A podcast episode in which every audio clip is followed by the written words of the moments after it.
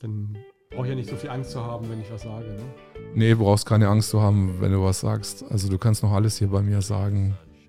Also wie macht man das dann mit Strikes? Ähm, hallo Leute, also wir sind heute bei der Zorro Kenji Show. Ihr seid wieder bei der Zorro Kenji Show und heute mit Kai Stut. Hi Kai.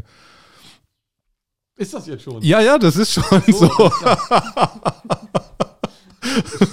du hast deinen Einsatz verpasst, oder? Nein, nein, warum denn hier? Alle wollen das wieder ab, abbrechen und was weiß ich. Wir sind perfekt irgendwie. Okay, hallo. Hi. Ähm, wir wollen über ein paar Sachen heute reden. Ähm, über deinen neuen Film, über das Ignorance-Projekt. Und wir haben über deinen Bus gerade angefangen, den du so wirklich so viel Geld reingesteckt hast, äh, den um, umzubauen. Und wo steht der Bus jetzt? Auf Korsika. Auf Korsika. Mhm. Okay. Ja, es war eine große Liebe. Es war ein Projekt, äh, wo mich jeder ausgelacht hat. Äh, Doppeldeckerbus und ähm, damit, äh, damit ähm, um die Welt zu fahren. Und ja, zum Schluss war es einfach so, dass wir vier Jahre lang ein großes, einen großen Sponsorship hatten. Ich habe alles Geld da reingesteckt, mhm. Bus, jedes Jahr den Bus verbessert. Jetzt hat er eine DJ-Kanzel drin und der DJ steht auf so einem riesengroßen Drucker und ähm, dann sieht das so aus, als wenn so ein 2 Meter Polaroid aus dem Bus rauskommt und im Bus kann man, ist ein Fotostudio und äh, vieles mehr, VR-Brillen und, und alles Mögliche. Und ähm, ja, dann kam Corona und wir sollten eigentlich jetzt, äh, um diese Zeit wären wir jetzt eigentlich in Amerika. Wir hatten Unterschriften mit Ice-T, mit Asher, mit ähm, Black Eyed Peas und sollten, ähm, die wollten dann alle auflegen in dem Bus und wir wollten mit denen dann halt eine Tour machen. Also das Ganze hat äh, Motown Records eingetütet und ja, hat halt leider nicht hingehauen. Jetzt haben wir keine Sponsoren mehr, weil wir zu viel gesagt haben, weil ich ja mit Ken ähm, genau vor einem Jahr äh, auf dem Wohnmobil äh, zur Meditation aufgerufen habe und das war dem Sponsor dann zu viel politisches Engagement. Wie war das Gefühl, wie war das Gefühl als du mit diesem, äh, mit diesem, das war nicht Rotkäppchen, sondern das war Pippi Langstrumpf, da auf die, eure Bühne quasi auf das Dach gestiegen bist? Naja, also für mich war das ja wichtig, dass wir diese, und das hat sich ja auch so ein bisschen durchgesetzt, die, die Musik von Pippi Langstrumpf und einfach den Claim von Pippi Langstrumpf einfach zu so einem, ja, zu einem, einem ähm, wichtigen, zu einer wichtigen Message einfach machen über die Musik und über die Gedanken, die Astrid Lindgren da hatte. Und dieses Jahr war ich tatsächlich dann auch ähm, in Pippi Langstrumpfland. Wir waren ja in, in Schweden. Hätte ich mir auch nie träumen lassen. Ich war nie ein Schweden-Fan. So, ich bin immer in den Süden gefahren.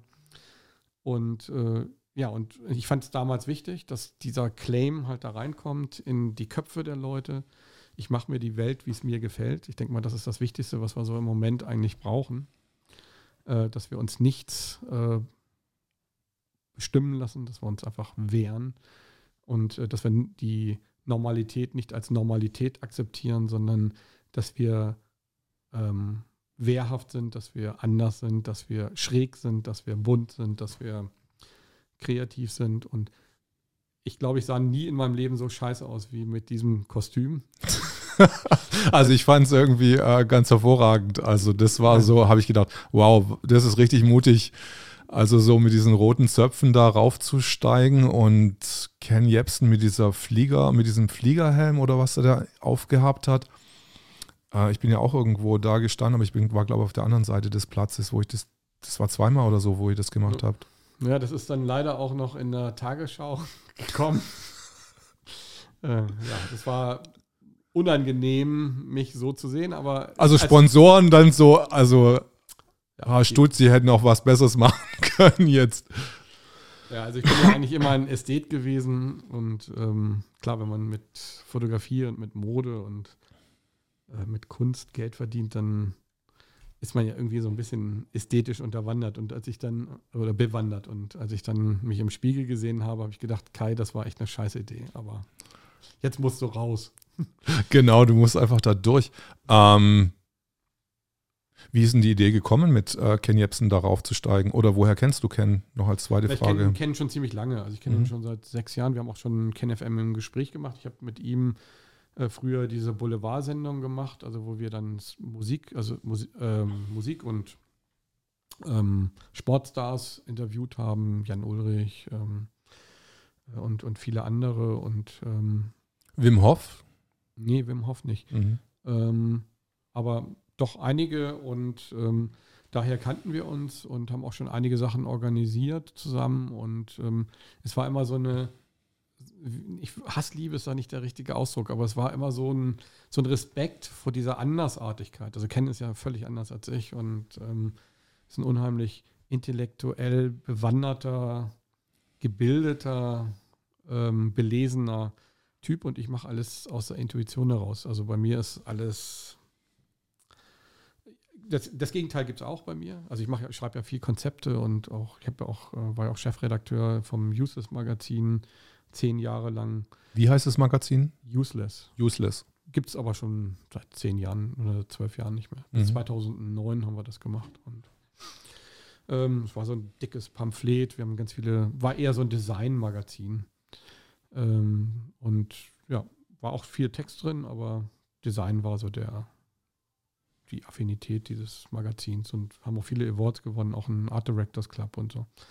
Ja, und äh, nee, stimmt nicht, mit dem Users nicht, sondern wir hatten danach das Red Flag Magazin, das hat den Art Directors Club gewonnen. Äh, davor das Users Magazin nicht, aber es war ein Coffee Table Book, was in allen Hotels lag, oder nicht in allen, sondern in vielen Hotels und ja, wo wir sehr viel Liebe und sehr viel Fantasie und Kreativität reingesteckt haben und auch sehr viel Erfolg mit hatten. Ähm, aber wo, wo war das Ding, wo ihr gesagt habt, wir, wir gehen da jetzt drauf, wir setzen jetzt ein Zeichen, wir müssen da jetzt irgendwie mehr Aufmerksamkeit äh, regen am Rosa-Luxemburg-Platz? Ja, wir haben ja den Film Empty angefangen. Das ist ja auch so ein bisschen dieses Thema heute. Mhm. Ähm, wir, haben, wir waren letztes Jahr äh, mit unserem Bus unterwegs. Wir hatten noch äh, eine Messe, wo wir dann mit dem Doppeldeckerbus waren. Ähm, Im Februar, ich glaube 28. Februar.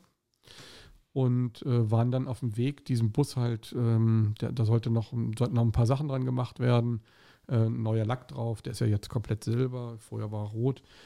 Und noch ein paar andere Sachen, das wollten wir dann ähm, realisieren.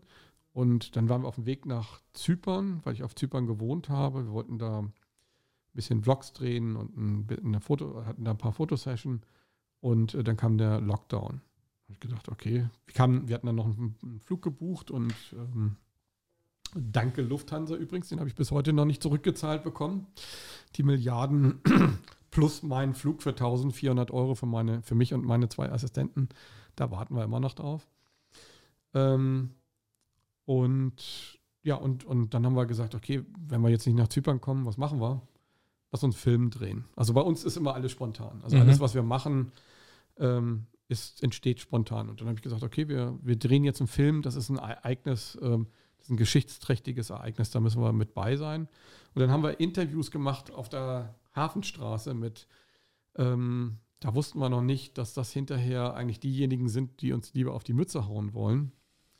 Es ist ja sehr linksautonom dort und äh, auch Antifa-Land, kann man sagen. Und ähm, ja, wir haben dann mit den ganzen Barbetreibern und ähm, auch äh, so Zuhältern, äh, aber auch, ähm, ja, also so wirklich bunt, äh, auch SM, so ein SM-Typen interviewt, also ganz, ganz schrille Interviews auch zu diesem, zu diesem, ähm, zu dieser Lehre auch im Kopf, weil keiner wusste ja in dem Moment, was los war. Ne? Mhm. Also es war so, waren unglaubliche starke, starke Interviews und ähm, hinterher, als der Film dann fertig war und wir den fertig geschnitten haben, haben wir den Leuten das auch geschickt. Wir haben mit jedem einen Vertrag gemacht.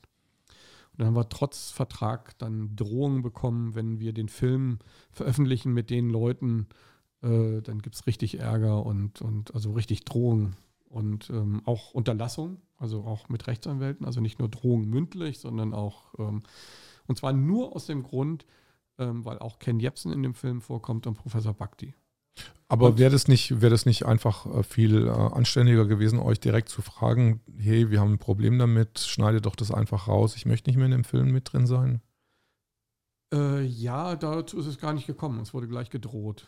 Mhm. Und ähm, also verrückterweise, derjenige, der das Ganze dann auch noch initiiert hatte, der hatte erst gesagt, ein super Film. Und, äh, und dann ist ihm klar geworden, dass das der Todesstoß sein kann. Alleine nur, ähm, obwohl er die Antithese dargestellt hat. Ne? Also der ist gar nicht derjenige gewesen, der jetzt ähm, äh, gesagt hat, hier, das ist äh, alles scheiße und, und so weiter, sondern er hat gesagt, hier, ähm, die Kanzlerin, die wird uns schon nicht verarschen und, und also die, diese Nummer halt. Und also ähm, er ist der Gute in dem Film, aber schon allein, dass es einen bösen Protagonisten geht, überschattet dieses dieser böse Protagonist alles, was es da an Gutes in dem also, Film gibt. Also es reicht heute, du kannst die Antithese haben, wir haben ja auch Drosten angeschrieben, also wurde uns ja auch ganz oft äh, vorgeworfen, dass wir nicht eine echte Antithese haben. Wir haben 50 Leute angesprochen, die im Moment das Narrativ bedienen der Politik und ähm, haben auch versucht, äh, da wirklich ähm, äh, intensiv hinterzuhaken, dass wir die zum Interview bekommen. Keiner war bereit, ein Interview zu geben. Also die, das Abschotten ist von der anderen Seite. Also wir haben gar keine Chance, äh, das Narrativ sozusagen mit in die äh, Antithese mit reinzunehmen, äh, weil die einfach überhaupt äh, sich verweigern. Also, für, also der, die Vorurteile sind so groß, dass ähm, die bekannten Lauterbach, Drosten, ähm, und wie sie alle heißen, ähm, gar, kein, gar kein Interesse haben, sich irgendwelcher anderen Meinung zu stellen. Was glaubst du, wo die Angst daher rührt von diesen Leuten? Das ist keine Angst, das ist Strategie. Das ist, das ist, das, äh, das ist ein Herden, ähm, das ist wie eine Herde, die zusammen sicher vor den Wölfen, vor den Wölfen, äh, das war die Lumix-Kamera, mhm. ähm, die vor den Wölfen in eine Richtung rennen und sich da auch sicher fühlen. Und gar nicht merken, dass die Wölfe Stück für Stück äh, diese Herde zerpflücken. Und äh, das, also auch ein Lauterbach wird eines Tages ähm, geimpft werden und ähm, eines Tages die Konsequenzen der Impfung tragen. Spätestens nach der zweiten, dritten, vierten, fünften, sechsten Impfung ähm, wird das auch einem, wird ihm auch das nicht helfen, dass er kein Salz isst. Ähm, äh, das wird ihn genauso verrecken lassen wie alle anderen. Und ich glaube nicht, dass die Eliten so einen Dummkopf wie den Lauterbach ähm, verschonen werden. Ja, das ist, glaube ich, eine Illusion, dass vielleicht die, die jetzt noch denken, dass sie davonkommen, äh, dass die verschont werden. Ja, also auch die Politiker. Ich glaube, auch eine Merkel ist nur ein Spielball. Nee, mich hat es jetzt konkret auch interessiert, die Leute, die jetzt äh, nicht so ähm, nicht so im Fokus jetzt gestanden sind, äh, wie dieser eine, der jetzt so eher so der Gute in dem Film war, beziehungsweise des, die Antithese vertreten hat. Ähm, was da ist, ist es wirklich diese Motivation, dass der, ähm, dass der äh, so Angst hat quasi um sein, um sein, sein Haus oder um sein, seinen Ruf, Karriere? Ja, ganz eindeutig. Also es, ähm, ja, es ist so. Ne, ich will jetzt auch nicht, der hat auch einen Job, der, der dann auch ganz klar äh, Grenzen aufzeigt und, und ähm, äh, seine Frau ist schwanger geworden und äh, ganz sicher ist da so viel Angst, dass, mhm. ähm, dass da von, von, also von allen Seiten auch Druck entsteht. Ne? Also das ist ein, äh, also dieser Druck ist sehr viel größer, als wir das denken. Also die Leute denken, dass sie davonkommen. Und das Schlimme an der ganzen Sache ist natürlich, finde ich, ähm, seine Frau ist schwanger und ähm, ich kann nur sagen, sie wissen nicht, was sie tun. Ich mhm. habe mit Professor, warum ich jetzt einfach auch vielleicht so rede und ich denke mal, das muss man auch vielleicht manchmal ausnutzen, wenn man dann auch in einer anderen Sendung ist, ähm, dass wir haben gerade ein Interview mit Professor Bakti gemacht und ähm, ich habe letztes Jahr das erste Interview mit der Kanzlerin äh, mit ihm gemacht. Das ist auch in dem Film drin. Sollte man sich auch unbedingt angucken. Also es ist auch ein anderes Interview als jetzt an die Kanzlerin, sondern wirklich direkt danach haben wir das Interview gedreht, nachdem wir den Brief an die Kanzlerin abgedreht hatten. Und ähm, er ist immer sehr vermittelnd gewesen. Und er ist ähm, immer, würde ich jetzt fast schon sagen, jemand gewesen, der re sehr respektvoll mit anderen Meinungen umgegangen ist. Und der damals ähm, nichts, aber auch gar nichts äh, dafür getan hat, um jemanden zu verärgern, sondern er hat einfach gesagt, das ist ähm, meine Meinung. Und äh, ich habe äh, die Erfahrung und seine Frau ist ja auch Professorin und äh, auch ganz in diesem Thema drin. Und die beiden haben ja zusammen auch ein Buch geschrieben und ähm, haben auch ein ganz junges Kind. Ähm, äh, Professor Bakti ist ja 74 und äh, sein Kind ist so vier Jahre alt Und ähm, es ist vor allen Dingen, und das sagt er auch immer wieder und auch letztes Jahr schon, die Sorge um das Kind. Und ähm, ihm, er ist im Grunde genommen mit dem Leben durch. Ne? Also so nach dem Motto sagt er das auch so ganz, ganz klar. Wenn für ihn ist das jetzt nicht mehr irgendwie ganz kriegsentscheidend, aber das Vermächtnis, was er seinem Kind hinterlassen will, ist einfach, dass er wirklich dafür kämpft, dass ähm, die Wahrheit auf den Tisch kommt und nicht unter den Teppich gekehrt wird. Und als wir jetzt dieses äh, vor einer Woche dieses Interview gemacht haben und was dann auch auf empty-film.eu ähm, am 1. Mai ausgestrahlt wird, also wenn man das Interview sieht, ist man extrem erschrocken. Also ähm, extrem erschrocken, weil äh, wir einen unheimlich emotionalen Professor Bhakti sehen, der sich komplett verändert hat in diesem Moment und das auch gewollt und der ganz, ganz klare Worte findet, was passiert, wenn die Menschen sich impfen lassen. Es ist, und das sagt, kann ich vielleicht schon mal, also das ist nur einer der Aspekte, aber es sind Menschenversuche. Punkt. Und da gibt es nichts dran zu rütteln. Ähm, ich habe ihn auch in dem Interview gehört und äh, da hat er sehr damit gehadert, dass er, weil er Buddhist ist und weil er diesen Zorn empfindet und dass das etwas ist, was ihn dass es eine Prüfung für ihn ist. Mhm. Dass er diesen Leuten keinen Zorn entgegenbringen soll. Also als Buddhist ist es ja nicht, ist es, ein, ist es ja eher so eine sehr gleich, gleichmütige Glaubensausrichtung und dass er mit diesem Zorn einfach kämpft. Mhm. Und das fand ich, fand ich sehr interessant, einfach, ähm, wo da der Glaube einfach auch bei ihm rein im Grunde bin ich ja auch mit diesem Thema durch. Ich denke mal, wir haben, also Ken hat aufgeklärt, äh, Rubicon hat aufgeklärt, Nachdenkseiten hat aufgeklärt, der demokratische Widerstand hat aufgeklärt, du hast aufgeklärt. So viele Menschen haben aufgeklärt. Und wenn man irgendwann ähm, einfach auch, auch ähm, spürt, dass die, die warnenden Worte von anderen Menschen mit äh, Häme und mit äh, Maßnahmen und äh, mit Prügel und mit ähm, ja, dann ist man irgendwann auch müde und, und sagt ganz einfach, ey, okay, dann lasst, dann lauft in das offene Messer rein. Und ich denke mal, spätestens jetzt am Freitag, wenn das Ermächtigungsgesetz, äh, was hochautokratisch ist, wenn das durchgeht. Also 28b. Dann ist einfach ähm, es ganz, ganz schwierig, da noch aus dieser Nummer rauszukommen. Ähm, ich, mich hat das letztes Jahr extrem motiviert. Also ich, ich habe letztes Jahr gefühlt, dass das wirklich so eine Aufbruchstimmung ist. Und ich spüre jetzt im Moment, dass so ein bisschen die Energie raus ist bei den Leuten. Aber wenn, wenn wir jetzt nicht anfangen, durchzuhalten und nicht zu Millionen auf die Straße gehen, Millionen, nicht eine Million, sondern Millionen, ähm, und uns nichts mehr gefallen lassen, also das heißt äh, friedlich nichts mehr gefallen lassen, Widerstand leisten, boykottieren ähm, und ähm, verweigern, dann werden wir ins offene Messer rennen. Und das hat mir Professor Bhakti so auch ganz klar gesagt. Wir werden in das offene Messer rennen und es werden viele, viele Menschen an, in diesem offenen Messer zugrunde gehen. Ich habe, ähm, ich war jetzt bei Michael Ballweg und habe mit ihm zweimal, dreimal gesprochen. Und was ich gut an ihm fand, an er hat auch gesagt, so die Leute, der, die es wissen, die wissen es halt jetzt. Und jetzt können wir mal Leute auf die Bühne lassen, die wirklich konkreten Vorschläge für die Zukunft haben, einfach. Also das Aufklären ist ja vorbei, also das, das äh, Reden. Aber jetzt, äh, dass die Leute sich wirklich überlegen, wie geht es denn weiter? Gibt es einen Tag X? Gibt es den überhaupt? Oder was machen wir denn dann, ähm, wenn, wenn die Sache kippt?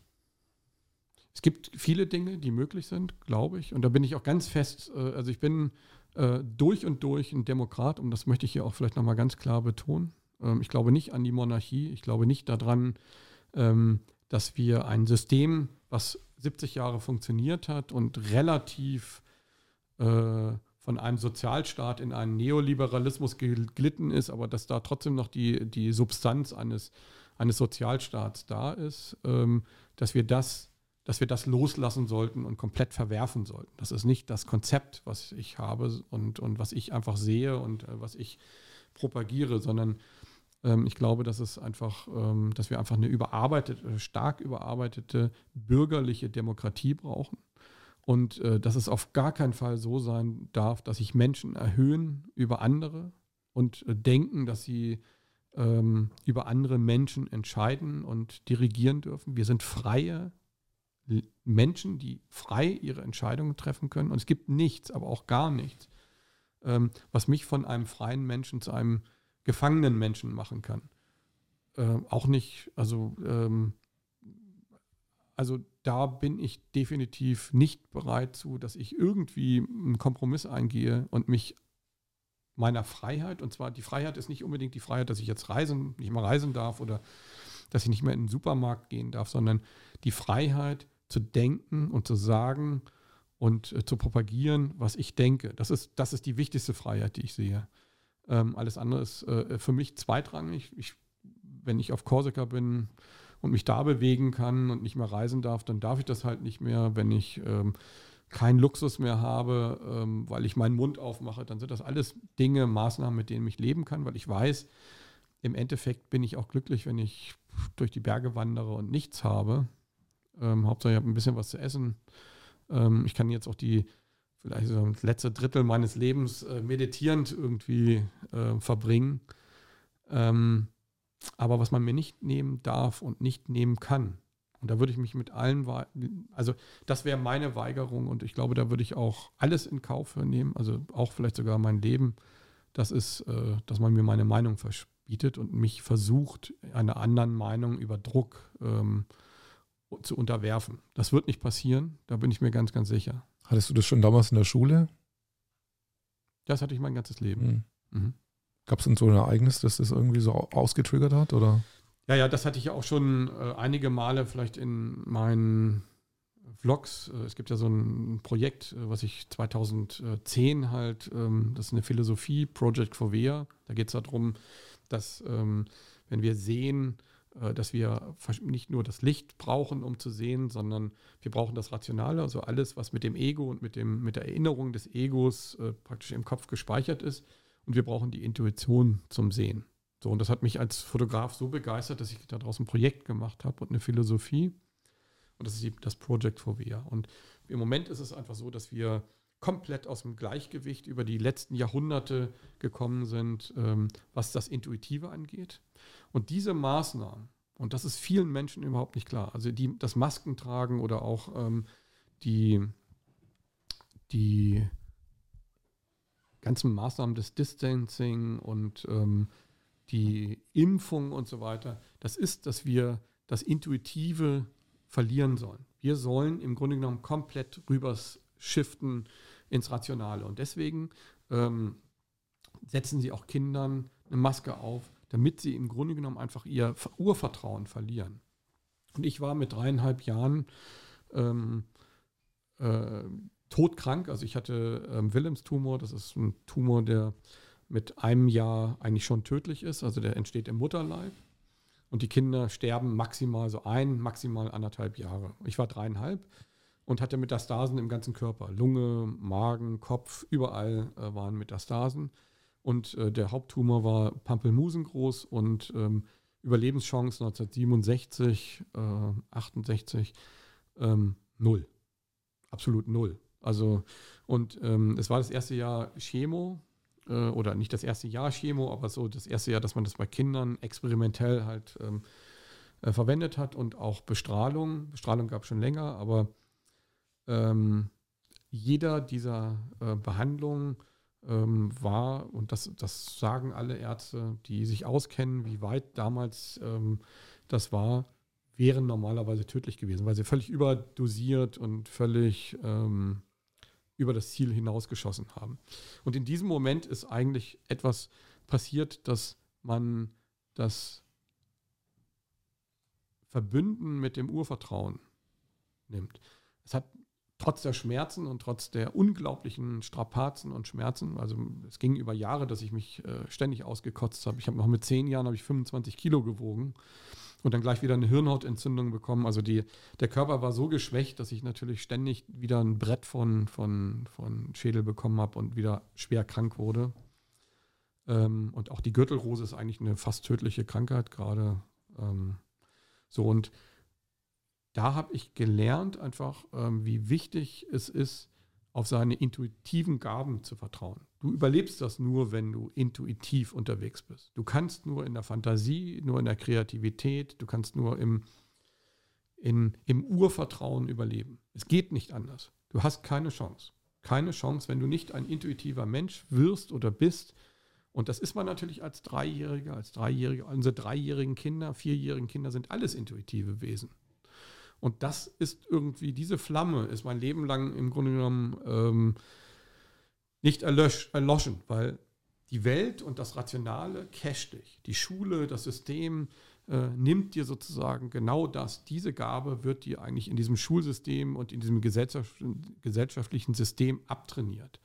Und deswegen spüre ich auch, deswegen wusste ich sofort, dass, dass ähm, dieses, diese, diese Pandemie keine ist aus der Intuition heraus, aus diesem, aus diesem Urvertrauen und auch aus, diesem, aus dieser urgöttlichen Energie, die in, in uns allen gleich, gleich äh, äh, drin ist und auch die auch bei allen Menschen als, als Potenzial immer vorhanden ist. Sie ist nie weg. Wir sind uh, als, als, ähm, als Gesellschaft ähm, konditioniert, das nicht mehr zu sehen. Und das ist eigentlich das Schlimme an der ganzen Sache und das ist das Schlimmste eigentlich an dieser ganzen Krise. Und das ist auch das, was uns so lähmt. Weil wenn wir nämlich diese göttliche Energie oder auch dieses, diese unglaubliche Schaffenskraft haben und auch spüren, dann würden wir alle sehen, dass wir, dass es gibt keinen, der uns äh, als Gesellschaft im Grunde genommen wenige, die, die über uns äh, herrschen könnten. Das würde gar nicht möglich sein. Wenn wir unserer göttlichen Energie bewusst sind, dann ähm, wüssten wir, dass wir nie etwas zu verlieren haben, das ist erstmal das Allerwichtigste. Wir haben noch nicht mal ein Leben zu verlieren. Haben wir nicht. Das Urvertrauen ist so immens, dass wir genau wissen, dass die, das, was, was hier ist, im Grunde genommen nur eigentlich eine, eine Phase ist. Nicht mehr, nicht weniger. Aber dass wir in dieser Phase einfach auch eine Aufgabe haben und diese Aufgabe auch, auch leben wollen und auch nicht diese Aufgabe und uns auch diese Aufgabe stellen müssen.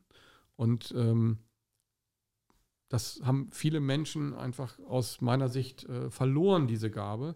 Und das Erstaunliche ist, dass die Leute, die jetzt auf die Straße gehen, die haben diese Restintuition noch. Sie spüren, der Fisch, der stinkt. Und ich lasse mir doch nicht von irgendwelchen anderen Leuten irgendwie ähm, etwas sagen, die sich ständig widersprechen, die Panik machen, die Medien benutzen, die korrumpieren, die das sind doch die Leute, und das, das muss man ja mal ganz klar sagen, wo die ganzen Musiker wie Niedecken, äh, Lindenberg und diesen ganzen heuchlerischen anderen Apparat, der da irgendwo, wo die gesagt haben, die da oben sind die, die uns im Grunde genommen schaden und die Kriege verursachen und so weiter. Und jetzt sind diejenigen plötzlich die Guten. Wer glaubt denn den Scheiß, bitteschön? Eine Angela Merkel ist hochgefährlich, ist eine hochgefährliche Autokratin erpressbar durch ihre Stasi-Akten. Und das gilt auch für, für einen Geisel und, und auch für andere, die immer wieder ähm, auch gezeigt haben, wie brutal sie mit Menschen umgehen, die eine andere Meinung haben. Wir sind und leben in einer Demokratie. Das muss uns jeden Tag wie ein Mantra am Morgen klargemacht werden. Wir dürfen das. Das ist das Konzept, das wir alle als Gesellschaft entwickelt haben nach einem der schlimmsten Ereignisse, die es auf dieser Welt gab. Und das lassen wir uns nie wieder nehmen. Von keinem einzigen Menschen. Auch in einer Pandemie nicht. Auch wenn manche Menschen glauben, äh, und, dass das äh, ihr Tod ist. Ja, wir sterben alle. Das ist nun mal einfach normal. Und wenn es wirklich so ist, dass es eine Pandemie ist, dann kann ich nur einfach sagen, die Leute, die bei den Pocken den anderen Leuten geholfen haben, das waren die einzigen Menschen, die wirklich das Leben verstanden haben. Menschen, die im Krieg den Leuten geholfen haben, wenn sie verletzt waren. Das waren die einzigen Menschen, die ähm, die die intuitive Gabe wirklich verstanden haben.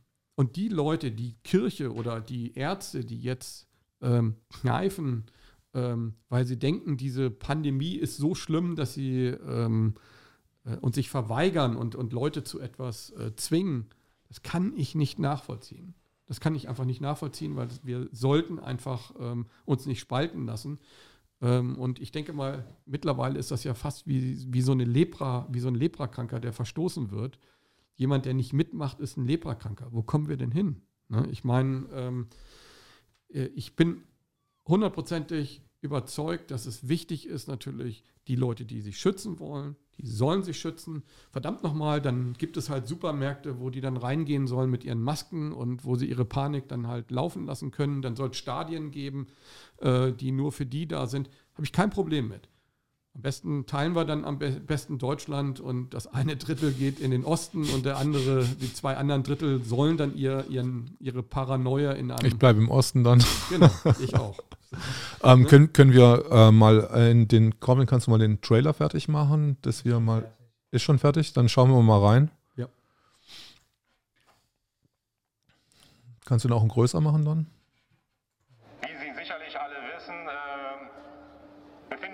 in einer problematischen Zeit, in der Zeit einer weltweiten Corona-Pandemie. Freiheit! Dies bedeutet, äh, dass wir ein wenig eingeschränkt sind in unseren gewohnten Freiheiten. Die Versammlung ist hiermit aufgelöst. Begeben Sie sich nach Hause. Ich kann jetzt machen, was ich will. Ich schaffe das Grundgesetz ab Artikel 8 und ich sage einfach unbegrenzt dauerhaft. Und das ist, und dann liebe ich auch, und wenn ich das noch mache, dann lieben mich die Leute auch noch dafür. Dann sagen die, Merkel macht ein tolles Krisenmanagement. Also das kann man sich gar nicht ausdenken. Das Problem ist wirklich, wer möchte heute die Kanzlerin oder Herr Söder oder die Ministerpräsidenten der Bundesländer, wenn die jetzt sagen, ich ähm, mache alles jetzt sofort wieder auf, wie viel Kritik bekommen die, wenn dann plötzlich in den Krankenhäusern ein Intensivbett fehlt? Die Maßnahmen, diese ganz Extremmaßnahmen, sind alle samt und sonders nicht gerechtfertigt, sind übertrieben, sie sind völlig unverhältnismäßig. Dieses Virus ist eine akute Gefahr mit akuter Todesfolge. Und ich glaube, da musst du als Staat ganz einfach sehr schnell handeln. Sonst nimmst du in Kauf, dass viele Leute sterben. Ich habe hier Krisen, ich habe Hochwasserkrisen erlebt, ich habe wirkliche äh, Naturkatastrophen erlebt, wo Menschen in einer Krisensituation waren, ohne dass irgendwie was angeordnet werden musste, plötzlich alle wussten, was sie zu tun hatten.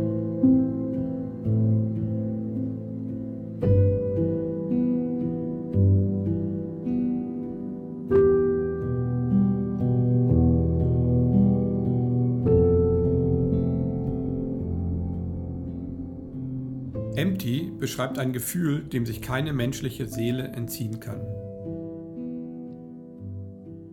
Wir kommen aus einer Zeit der totalen Ausbeutung von Mensch, Natur und jedem Lebewesen auf diesem Planeten. Eine Zeit mit lautem Stress, rücksichtslosen Machtkämpfen und der Entkopplung der natürlichen Spiritualität. Der Lockdown hinterlässt eine feinfühlige Leere und ist das Pseudonym für den Titel Empty. Es ist ein Dokumentarfilm der leisen, nachdenklichen, tiefgründigen Töne, der Bilder der leeren Städte und der ersten Gedanken von Menschen, die am Scheideweg ihres Lebens stehen. Ich bin da auch äh, am Rätseln und am Überlegen, was denn die, was ist eigentlich die Motivation, sowas zu tun ähm, und ähm, warum lege ich diese Maßnahmen so auf diese Langfristigkeit an.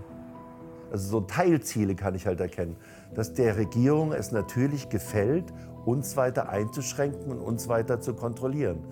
Dass wir von der Politik so behandelt werden, dass wir das auch verstehen können, was die entscheiden. Also dass die mir einfach wirklich erklären, was ist der Grund oder was haben sie für Beweggründe auch wenn das vielleicht anfechtbar ist, aber dass sie es mir erklären, so wie es ist und das, was uns vorgesetzt wurde, ist einfach an sehr vielen Stellen, angefangen bei den Zahlen vom Robert-Koch-Institut, nicht nachvollziehbar.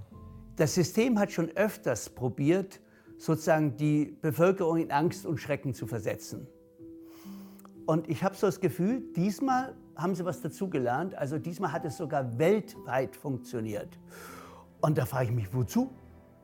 Keiner weiß, wo die Reise hingeht. Und doch spürt jeder, dass die alte Zeit eine grausame Epoche war, die wir alle mitgetragen haben. Das Neue hat noch keinen Raum und jeder stellt sich die ängstliche Frage, was passiert hier gerade? Der weiße Schatten symbolisiert die Hoffnung, die Möglichkeit, jetzt eine neue Welt zu gestalten, aus der Gesellschaft heraus. Der schwarze Schwan symbolisiert die Vergangenheit, die jetzt mit aller Gewalt um ihr Überleben kämpft. Ein Kampf, der nicht gewonnen werden kann, denn das spirituelle Zeitalter hat begonnen und der Schockzustand wird die Menschen langsam, aber stetig wachrütteln. Ein Prozess mit starken Verwerfungen, ein Prozess von unglaublichem Leid und offenen Fragen. Freiheit ist doch irgendwie der höchste Gut für mich als Mensch. Und ich glaube, viele haben das vergessen, aber jetzt lernen sie das wieder durch diese äh, Maßnahmen, die die Freiheit eingrenzt, bis das eigentlich ist das höchste Gut für mich auch. Und dass die deswegen Richtung Freiheit sich bewegen und nicht äh, in der Richtung gehen, ich will kontrolliert werden.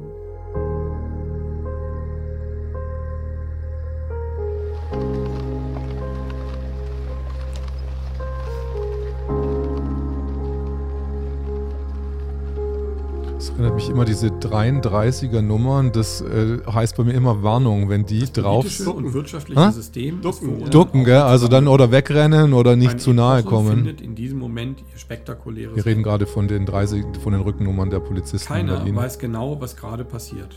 Aber man spürt, die Macht der Eliten versucht die rationale und wirtschaftliche Schlacht für sich zu gewinnen.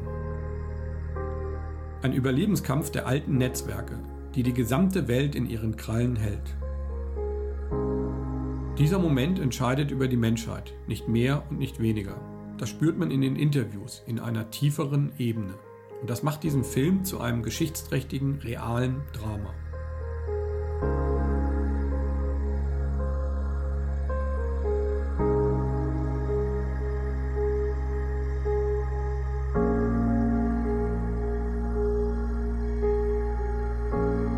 Der hat ihre echt, echte Katze dabei. Das ist ja lustig.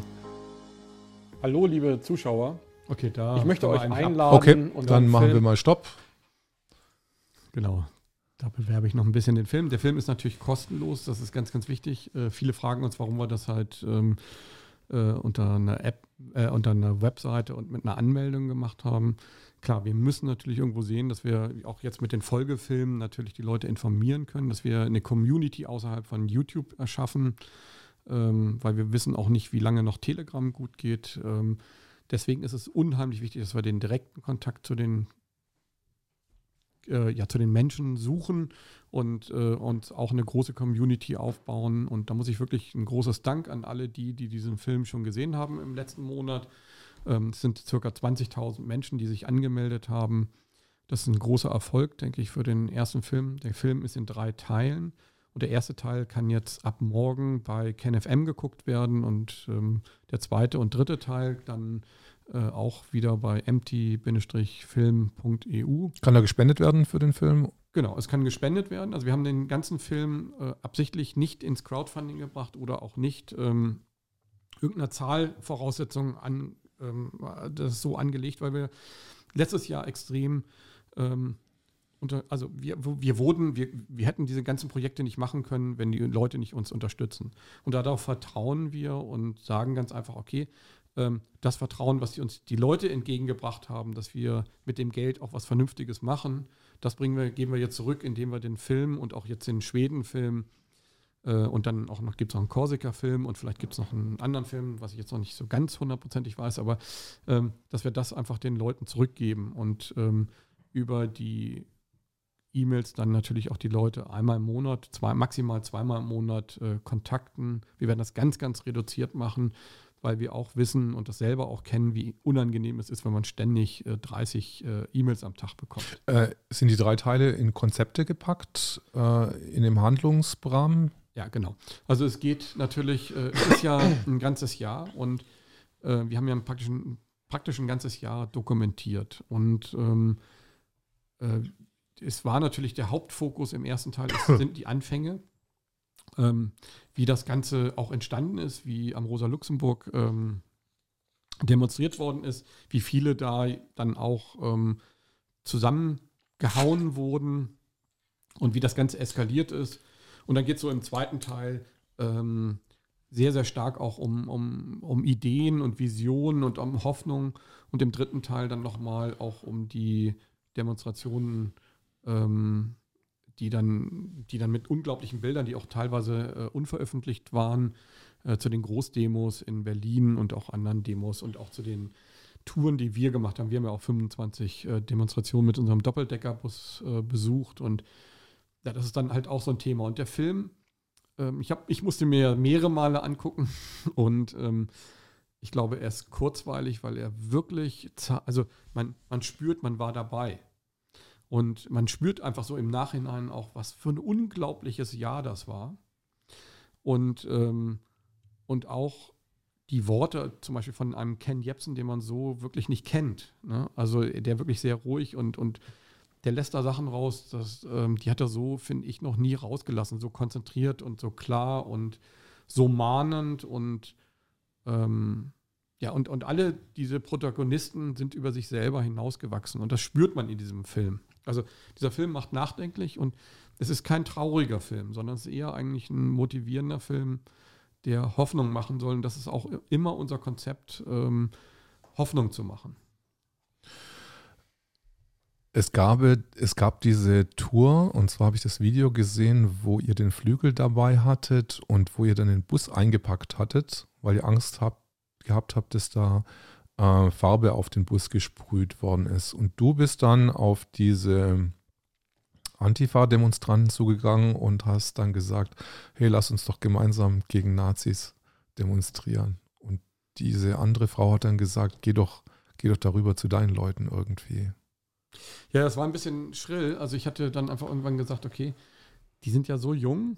Ähm, ich mag die ja eigentlich auch. Ne? Also ich finde ja ähm, viele Thesen der Linken jetzt nicht schlecht. Ähm, ich finde nur ganz einfach, dass wir keine Diktatur und ein, keine Autokratie und auch keinen äh, kein Honecker und kein äh, Mao und, und kein Stalin mehr brauchen. Sowas brauchen wir nicht. Wir sind erwachsen. Wir brauchen ähm, also die Ideologie der Linken, nämlich sozial zu sein und, und dass Großkonzerne äh, nicht zu viel Macht haben dürfen, da bin ich äh, voll d'accord. Also ich glaube, ähm, alles, was äh, zu groß ist, muss gesellschaftlich unter gesellschaftliche Obhut. Also es kann nicht sein, dass ein Bill Gates oder ähm, Zuckerberg oder Bezos äh, die Welt beherrschen und, und das wird irgendwann eines Tages sein. Man muss sich das mal vorstellen, 55 Milliarden äh, zusätzliche Gewinne und, und so heute, also wenn wir ja, also sagen wir mal ganz einfach, wir, wir, wir glauben jetzt an diese Pandemie, ähm, dann glaube ich an eine Sache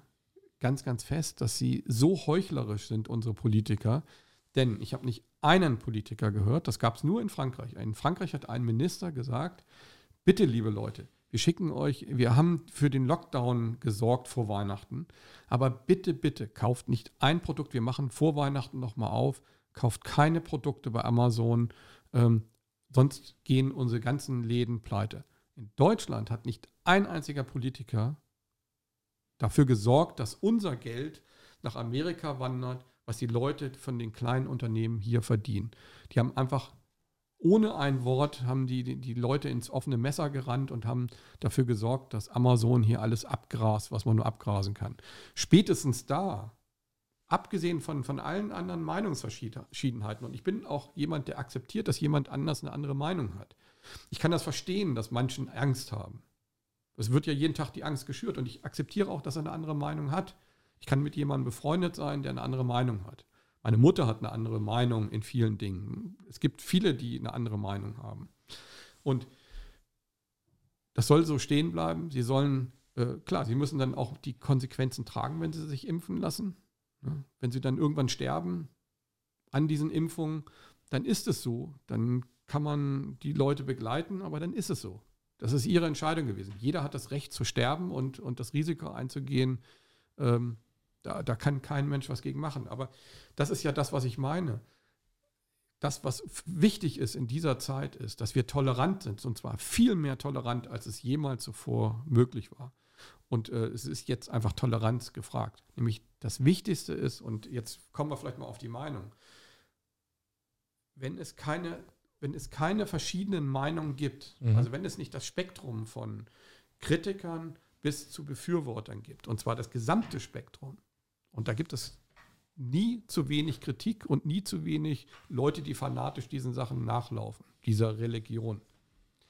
Wenn man davon nur ein Drittel der nämlich der, der, der starken Kritiker wie Bhakti, Wodak, Ken Jebsen, ähm, vielleicht auch ich und, und andere, wenn man das abknapst, dann hat man nicht mehr sozusagen, dann haben die Leute, die diese zwei Drittel verantworten, auch hinterher, wenn das alles schief läuft, wenn diese Impfung viele Millionen Tote bringt in 10 oder 15 Jahren, haben die die Verantwortung. Und zwar die komplette Verantwortung, weil sie haben die Kritiker, die gewarnt und die alles getan haben, wie ein Professor Bakti und auch ein Ken Jebsen, die wirklich massive, massiv darunter leiden mussten, äh, dass sie äh, mit Häme und mit Schmutz beschmissen worden sind und viele, viele, viele andere Sachen und viel schlimmer noch. Das, dann dann ist das sozusagen das Autokratische. Da fängt Autokratie an. Es gibt keine, das ist in der Wissenschaft das, das, äh, der, die, der heilige Gral, dass, es, dass die Meinung stehen äh, bleiben kann. In der Wissenschaft gibt es keine Wahrheit. Wie oft haben wir erlebt, dass in der Wissenschaft Dinge verworfen worden sind, die in Zement gemeißelt war, dachten, oder dass die Leute dachten, das ist in Zement gemeißelt. Ähm, und das sollte uns einfach wirklich eine ganz, ganz große Warnung sein. Manchmal ist es so, dass wenige Menschen die Welt verändert haben, aber umgekehrt können auch wenige Menschen die Leute retten. Es ist beides möglich. Wenige Menschen können Recht haben. Es muss nicht sein und es muss überhaupt nicht sein, dass die Mehrheit Recht hat. Gerade in so einer Situation. Wie bei Galileo. Da war es ja auch so. Weißt ja. du? Galileo, Galileo. Ja, ja da sagt äh, mir natürlich schon was. Gal also, Galileo, Galileo hat ja gesagt irgendwie, äh, dass die Erde äh, rund ist. Ach so, genau. Quasi. Ja, und dann. Ja. Ähm, ich glaube, er hat seinen Kopf Scheiben, verloren, ne? Dafür, ich, nein, nein, nein, er, er ist nur abgeurteilt worden ähm, und er musste dann öffentlich widerrufen. Mhm. Und er hat es dann gemacht aus verständlichen Grund, weil wenn du den Kopf abgeschlagen kriegst oder wenn du sagst, okay, ich widerrufe, na, dann würde ich auch widerrufen. Mhm. Aber der, hat er, es gibt eine Anekdote, der dir dann sagt so, äh, dass es so im Weggehen gesagt hat, aber sie dreht sich doch. also ich möchte vielleicht dazu noch eine Sache sagen. Ich glaube, wir sollten als Gesellschaft eine Sache verstehen. Ein hierarchisches System ist immer ein krankes System. Ein hierarchisches System, was von oben, wo wenige, so wie jetzt und so stärker das ist, dass wenige Entscheidungen treffen über viele. Und wir dürfen nicht unterschätzen, dass wenn die, die Machtzentren sind die Wissenschaft, die korrumpierbar ist, die Machtzentren sind die Medien, die korrumpierbar sind und die Machtzentren sind die Politik, die korrumpierbar sind. Wir wissen, das ist ja, weiß ja jeder, es gibt Lobbyisten zu Tausenden von Pharmakonzernen. Wir wissen aber auch zum Beispiel, dass diese Pharmakonzerne, und da kann man Arte sich angucken. Ich meine, ein, nicht ein Schwurbelsender, sondern Arte zeigt, wie die, äh, gibt es jetzt, glaube ich, auch noch äh, momentan äh, in der Mediathek, wie die Zigarettenindustrie ganze Wissenschaftszweige gekauft haben und bis in die 90er Jahre bestochen haben äh, und sie bezahlt haben dafür, dass sie alles immer so ähm, in, ins, ins äh, Harmlose ziehen.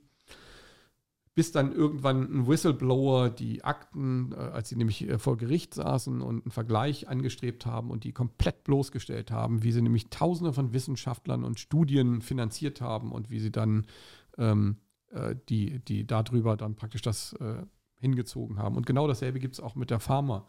Die Pharma, und da muss man vielleicht die Süddeutsche zitieren, ich mag das immer am allerliebsten, weil das ist ja das Blatt, was im Moment einfach gläubig ähm, äh, wie eine Religion dieser Impfung nachrennt. Ähm, die haben geschrieben, 2015, Titel äh, kann man auch äh, googeln, ähm, die Mafia äh, Quatsch, die Pharma ist schlimmer als die Mafia und dass der Grund war und der Artikel war, weil jeder der großen Konzerne, die jetzt auch ganz vorne in der Front mit dabei sind, ähm, sich ähm, freikaufen mussten über Vergleiche, weil hunderte von Menschen gestorben sind, weil sie Beipackzettel äh, manipuliert haben, Wissenschaftler ähm, manipuliert haben und ähm, Studien manipuliert haben. Also akzeptiere, dass jeder darf sich impfen. Und ich habe mich in meinem, ich bin überhaupt kein Impfgegner. Als ich, als ich vor fünf Jahren oder vor sechs Jahren nach Indien geflogen bin, habe ich mich auch impfen lassen. Äh, viele Dinge würde ich heute nicht mehr so zu mir nehmen. Ähm, gegen was hast du dich impfen lassen? Ja, gegen Gelbfieber, Gelbfieber. Und, und das sind die typischen mhm. Sachen. Ich bin ja wirklich, ähm, äh, da unterwegs gewesen. Ich hab, bin dann auch mit Malaria nach Hause gekommen.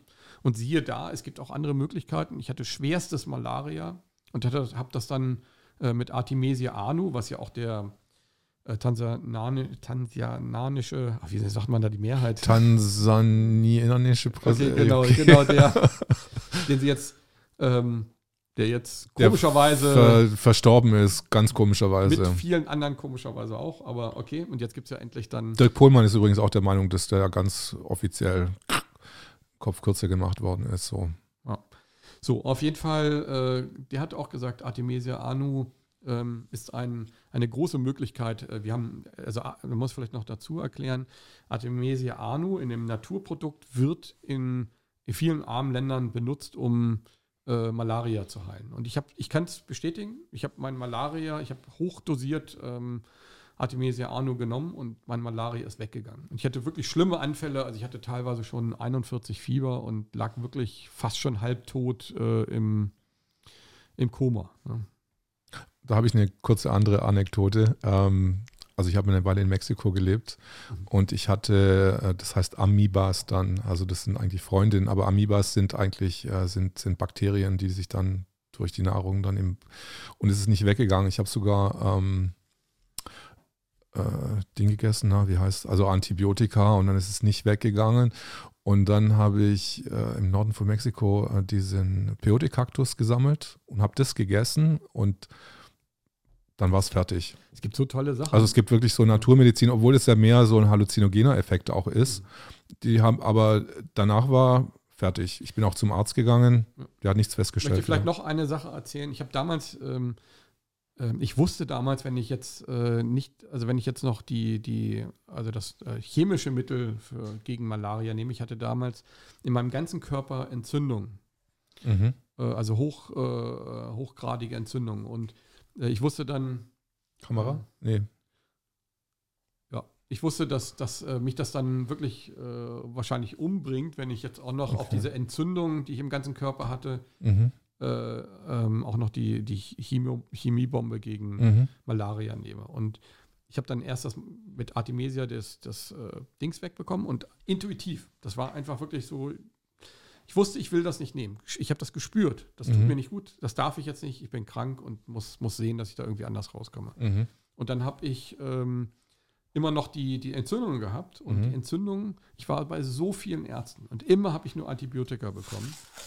Und keiner hat mir irgendwie, äh, und ich habe alles ausprobiert. Ich habe Vitamin D3 ausprobiert. Ich habe also alles ausprobiert, was du dir überhaupt vorstellen kannst. Ich war schon kurz davor, es gibt in, in Georgien gibt es so andere alte äh, Techniken, äh, die Ersatz äh, für Antibiotika sind, die, die da irgendwie so und sehr teuer und werde aber hingeflogen, spätestens, spätestens zwei Monate später.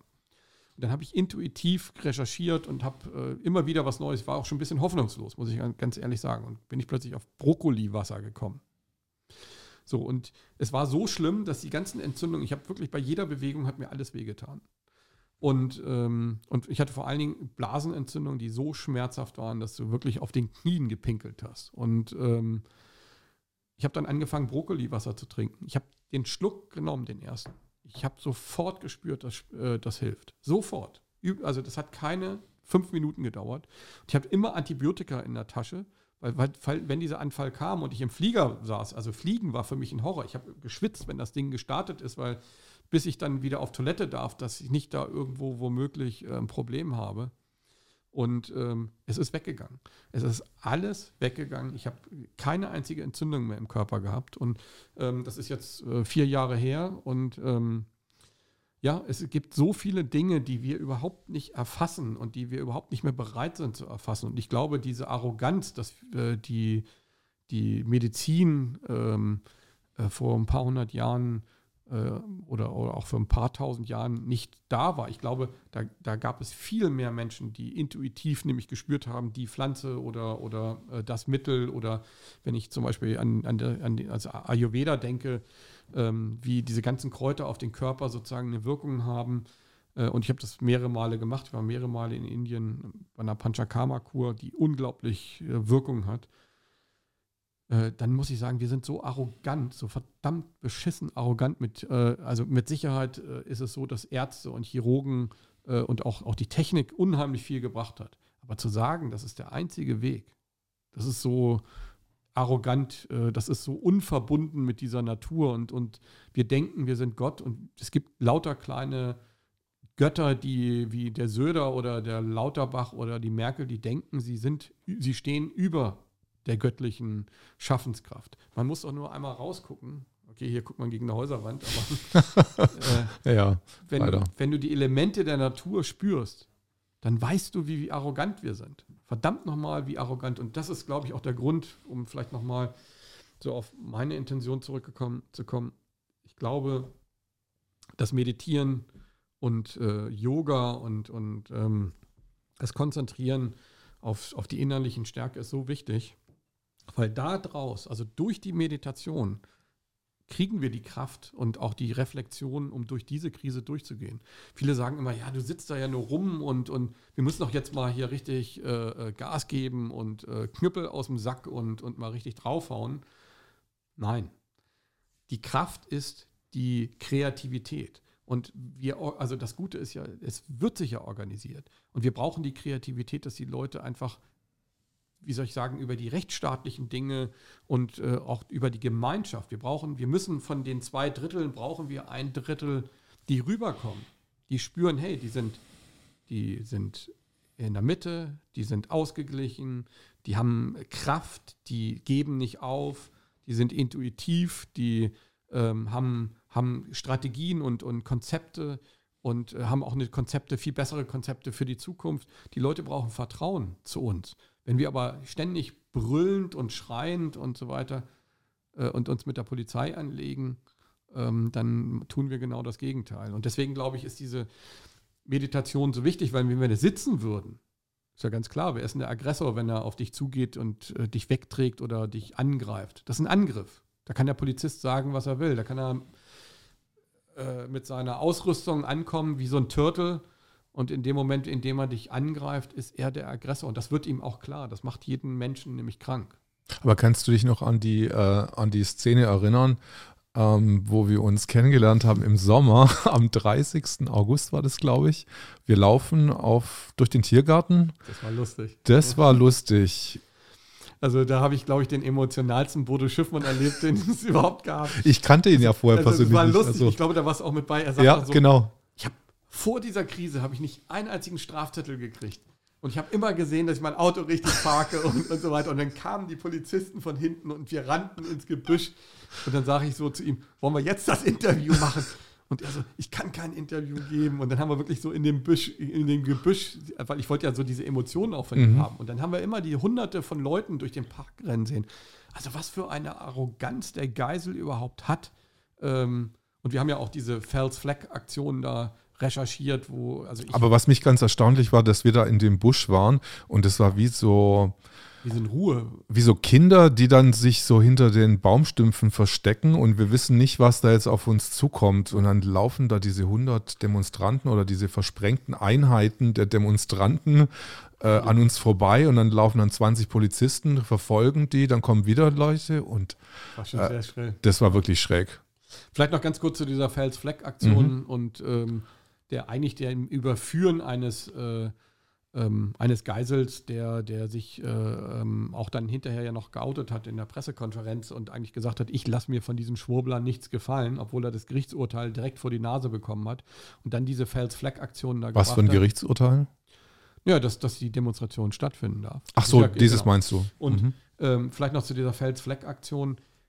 Ich stand auf der anderen Straßenseite, als das alles stattfand. Und man muss das immer wieder aufklären. Äh, die, die, das ist ja in der Bannmeile der, der, der, äh, des Bundestages und es muss gar keine Demonstration dort genehmigt werden, ohne Gründe. Es braucht keine Gründe und es ist nicht so, dass man das da darf. Also man kann es versuchen und normalerweise wird das abgelehnt, dass da eine Demonstration stattfindet. Genau da werden die Rechten der Rechten äh, äh positioniert und ähm, als das dann stattfand, war ich auf der anderen Straßenseite und wollte rüber und ähm, konnte aber nicht rüber. Man konnte die Straße nicht mehr überqueren. Die haben praktisch die ganzen Mengen an Menschen aufgehalten, genau, äh, dass da keiner mehr rüber kann, sondern dass die, die da jetzt so für diese Inszenierung schon da waren, die mehreren hundert Leute, dass, die, dass da kein Zulauf mehr war. Und die standen überall mit Hunden und sie standen mit behelmten Leuten in die andere Richtung, die schon gewartet haben auf ein Kommando. So, und als wir uns dann die, die Videos angeguckt haben und äh, nochmal geguckt haben, dann war das, was dieses Mädel dann ja auch auf der Straße des 17. Junis gesagt hat, äh, die, die Polizisten nehmen ihre Helme ab und, und bla bla bla, ist tatsächlich eingetreten. Die, die hatten keine, es waren, standen zwischen acht und zwölf Polizisten auf der Wiese Mhm. hinter der Bühne. Nirgendwo anders waren Polizisten, nirgendwo anders. Wir haben alle Videos zigmal durchgeguckt. Die standen ohne Helme da. Auf der anderen Straßenseite, aber wo überhaupt keine Gefahr war, standen die Polizisten also praktisch schon abmarschbereit mit Helm und haben gewartet. Und ich habe das mir damals überhaupt nicht erklären können. Und ähm, als ich mir dann die Bilder angeguckt habe, und das ist das, was, was den Geisel verrät. Und zwar, das verrät ihn zu 100 Prozent. Da kann man überhaupt nicht mehr drum, drum herum diskutieren. Als die Leute dann losgelaufen sind, ist die Kamera nochmal auf die Polizisten, die auf der Wiese standen, geschwenkt. Und keiner hat Panik gemacht, dass die äh, jetzt loslaufen und hat da irgendwie ins Mikro oder irgendwie geredet, sondern die standen einfach da und haben sich das Schau Schauspiel angeguckt. Als wenn nichts wäre. Hatten alle einen Knopf im Ohr und keiner hat auch irgendwie etwas gemacht. Und das ist für mich so hundertprozentig, dass das eine Fels-Fleck-Aktion war, dass eigentlich der Geisel schon hätte lange irgendwo seinen Posten räumen müssen und viele andere auch. Ich ich habe noch eine andere Frage, äh, die ist, wir haben letzte Woche drüber geredet, ähm, und zwar hatte ich mich mit Christian Stockmann irgendwie, äh, bin ich im Auto gesessen und dann hat er gemeint, ist Kai Stute nicht wirklich, vielleicht ist er doch ein Satanist, weil er irgendwie solche Blutbilder früher gemacht hat und so. Kannst du was zu diesen Blutbildern sagen? Natürlich. Also ich, äh, äh, wie soll ich sagen, ähm, mag das Thema nicht, weil ich, also ich habe eine Devise, die für mich mein ganzes Leben lang meinen Erfolg auch weitergetragen hat. Das ist, dass wir Vertrauen haben müssen in all diese Leute, die jetzt ähm, etwas tun. Und es wird dabei auch Leute geben, die ähm, uns missbrauchen. Es, natürlich haben die schon Leute eingeschleust und, und versuchen, diese ganze Sache zu zerschlagen. Das ist die beste Strategie. Aber die noch bescheuertste Strategie ist, nichts zu tun und jeden im Grunde genommen aus, der, aus, aus uns heraus noch zu demontieren. Also ich habe das ganz äh, live miterlebt mit Michael Ballweg, weil ich bin ja doch schon auch relativ nah mit ihm dran, weil wir ja auch die Ignorance und die, die PeerTube-Geschichten zusammen machen und äh, mit ein paar anderen. Und da ist man ja dann auch schon näher in Kontakt und ich bin auch wirklich ähm, jemand, der Menschen einfach so sieht, wie er ist. Wir haben machen alle Fehler. Also jeder, der jetzt irgendwas tut, tut es ja äh, nicht aus, aus Erfahrung heraus, sondern es ist alles etwas Neues. Und ähm, als Michael dann im Winter zum Beispiel gesagt hat, er möchte da den, den Mega-Lockdown machen, haben wir, war ich in der Konferenz mit dabei und habe gesagt, nee, keine so gute Idee. Ich war einer der Kritiker halt auch. Und, und dann hat er gesagt, nee, er macht es. Es wäre für mich niemals der Grund, ihn in Frage zu stellen oder auch mit dem Roundtable bei, bei äh, Michael Ballweg wir haben alle irgendwann mal Dinge gemacht, die wir vielleicht heute so nicht mehr machen würden. Und ähm, wenn wir nicht bereit sind, auch Fehler zu machen, dann wird, es, dann wird es gar keinen Widerstand geben. Das heißt, also die gefährlichsten Leute, die im Moment da sind, sind die, die hinter ihrem Schreibtisch sitzen. Ich stelle mir die Leute immer so vor, damit ich einfach das richtige Bild habe. Fetten Bauch, das T-Shirt geht so besabbert äh, von den Essensresten äh, bis zum Bauchnabel und sitzt da und, und äh, gibt sich dann als irgendjemand aus, der, der irgendwie etwas äh, zu kritisieren hat und sucht die, das Haar in der Suppe. Und ich glaube, ähm, ich will mich überhaupt nicht rausreden. Jetzt kommen wir zu dem Thema äh, mit den Blutbildern. Also es gibt äh, verschiedene Blutbilder. Ähm, ich bin Fotograf. Ähm, mit, man arbeitet mit Stoffen, man arbeitet mit, äh, mit, ex, ja, mit, mit extremen Dingen, ähm, um einfach auch durch Bilder natürlich etwas auszudrücken, auch Kritik auszudrücken oder auch etwas zu äh, polarisieren. Also fangen wir vielleicht mal mit den Bildern an mit Michaela Schäfer. Ähm, Michaela Schäfer und ich haben damals überlegt, okay, was kann man machen gegen eine Industrie, die so unmenschlich äh, ähm, Menschen ausbeutet, dass wir nicht sagen können, also die Klamotten, also alle Klamotten, wir wissen nicht, wo sie herkommen. Ich war so oft in, in Indien und, und auch in, in Nepal und habe mir Produktionsstätten angeguckt, weil ich mit diesen Firmen zu tun hatte. Und ähm, kein Mensch kann sich vorstellen, wie die Pharma, der Tourismus, äh, die Tourismusindustrie und die Fashionindustrie einfach das Humankapital dort ausbeutet. Auf böseste Art und Weise. Ich habe Menschen gesehen, die in der Bleichsuppe stehen. Ähm, das passiert nicht da, wo, wo die Firmen ihre Jobs abgeben und wo das gesammelt wird. Nee, die, das geht dann an weitere Sammelstationen, ähnlich wie, wie hier in Deutschland mit den mit den Kurzarbeitsgeschichten. Es gibt dann immer weitere Verschachtelungen von Firmen und ganz hinten am Ende, wenn man da dann hinguckt, dann sieht man den richtigen Dreck. Kinderarbeit, äh, Menschen, die in Bleichsuppe die Jeans schruppen, die keine 25, 30 Jahre alt werden. Die sterben. Die, die haben bis hierhin Allergien, aber sie müssen arbeiten. Sie verhungern sonst. Und die verhungern jetzt übrigens durch die Lockdowns auch. Und ähm, das war der Grund, warum ich gesagt habe, ähm, diese Kinderarbeit, das ist Blut, das ist Mord. Wir müssen das irgendwie aufzeigen und wir haben diesen Claim gemacht, lieber nackt als Dreck am Körper. So, und haben, und äh, dann haben wir die, haben wir so Puppen gekauft und dann konnten die Journalisten, und das ist ja noch das, das Verrückte, da waren Journalisten von ganz, ganz vielen verschiedenen Magazinen. Ich glaube, also wirklich von allen Großen, die waren wieder geil, irgendwas mit Michaela Schäfer zu machen.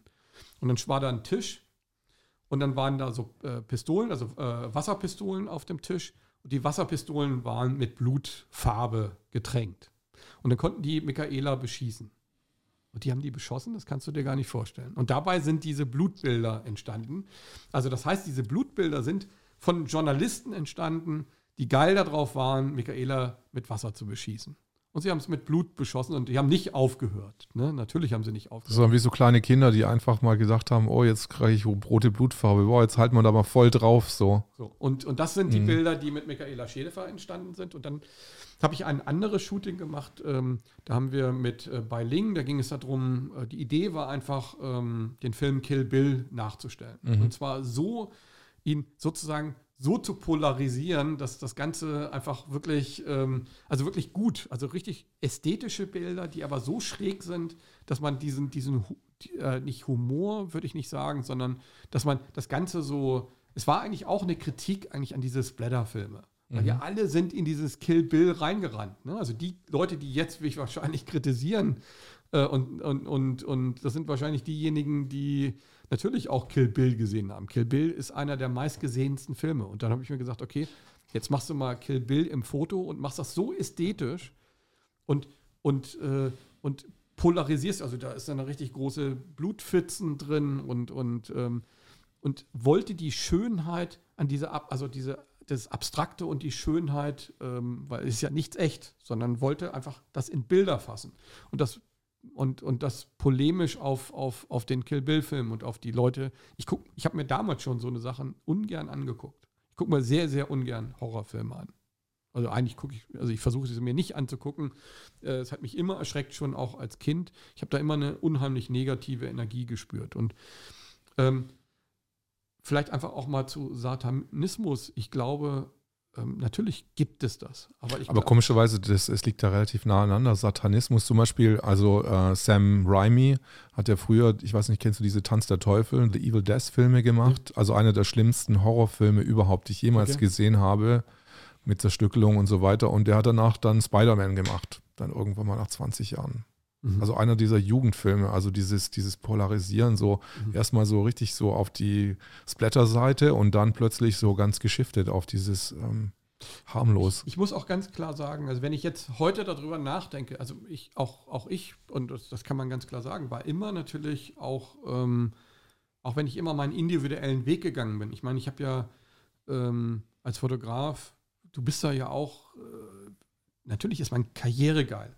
Sagen wir einfach mal ganz klar, man ist karrieregeil. Und ich habe auch sehr, sehr viel in meinem Leben gearbeitet, dass ich Erfolg habe. Extrem viel gearbeitet. Ich, hab, ähm, ich bin immer meinen eigenen Weg gegangen. Ich wurde kritisiert für meine eigenen Wege. Ähm, aber ich habe mit diesen Wegen immer Erfolg gehabt, weil ich sie einfach so gnadenlos durchgezogen habe, dass ich immer im Grunde meine, meine Visionen gelebt habe.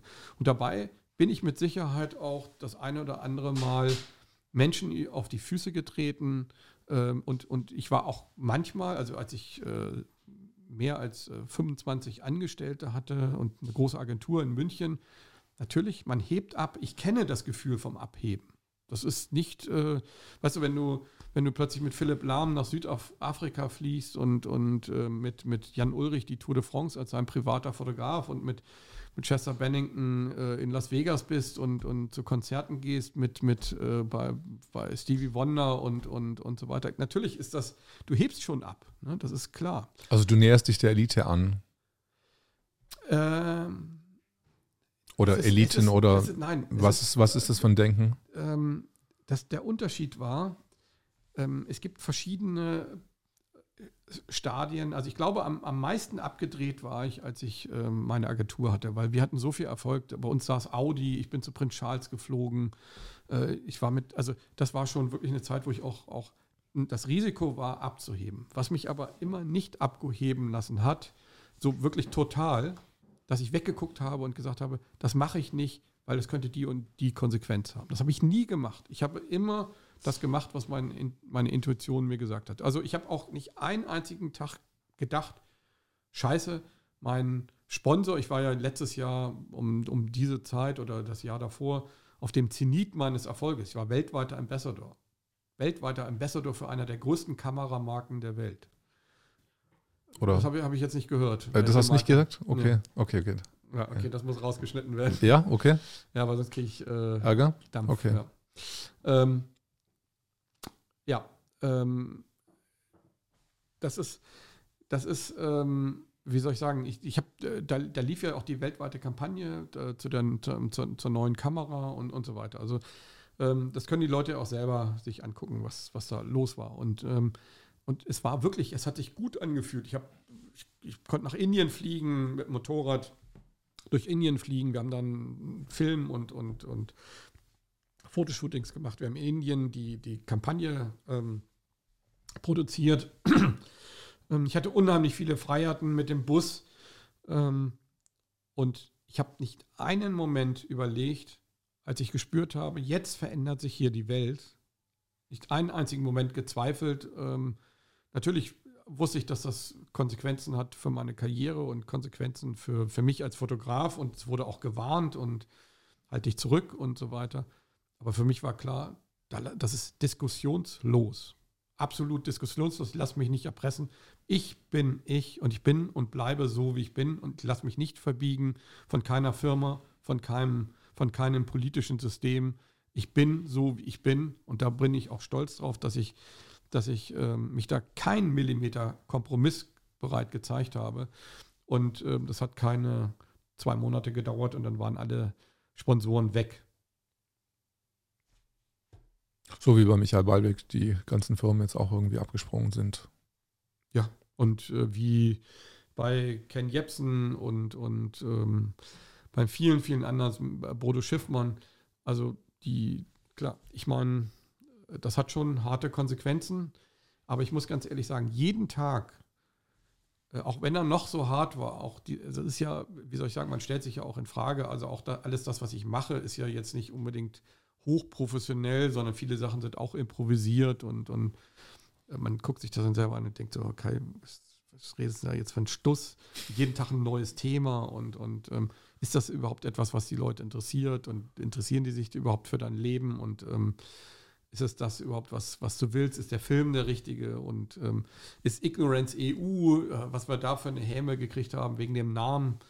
Ähm, aber äh, ich denke einfach immer so, das muss ich aushalten und das wird noch lange dauern und es wird wahrscheinlich auch noch härter werden. Also ich rechne damit, dass, ich, dass es härter wird. Ne? Also ein paar Sachen finde ich wirklich ganz extremst herausragend von dir. Zum Beispiel dieses Interview mit äh, Kati Wielander. Mhm. Das glaube ich, also ja, das ja, Highlander, Highlander, ja. Highlander, also das fand ich wirklich extremst gut. Also das hat mich wirklich bewegt. Ja, ja, ich habe es komplett unsere gesehen. Interviews, unsere Interviews sind ja immer sehr lang. Ne?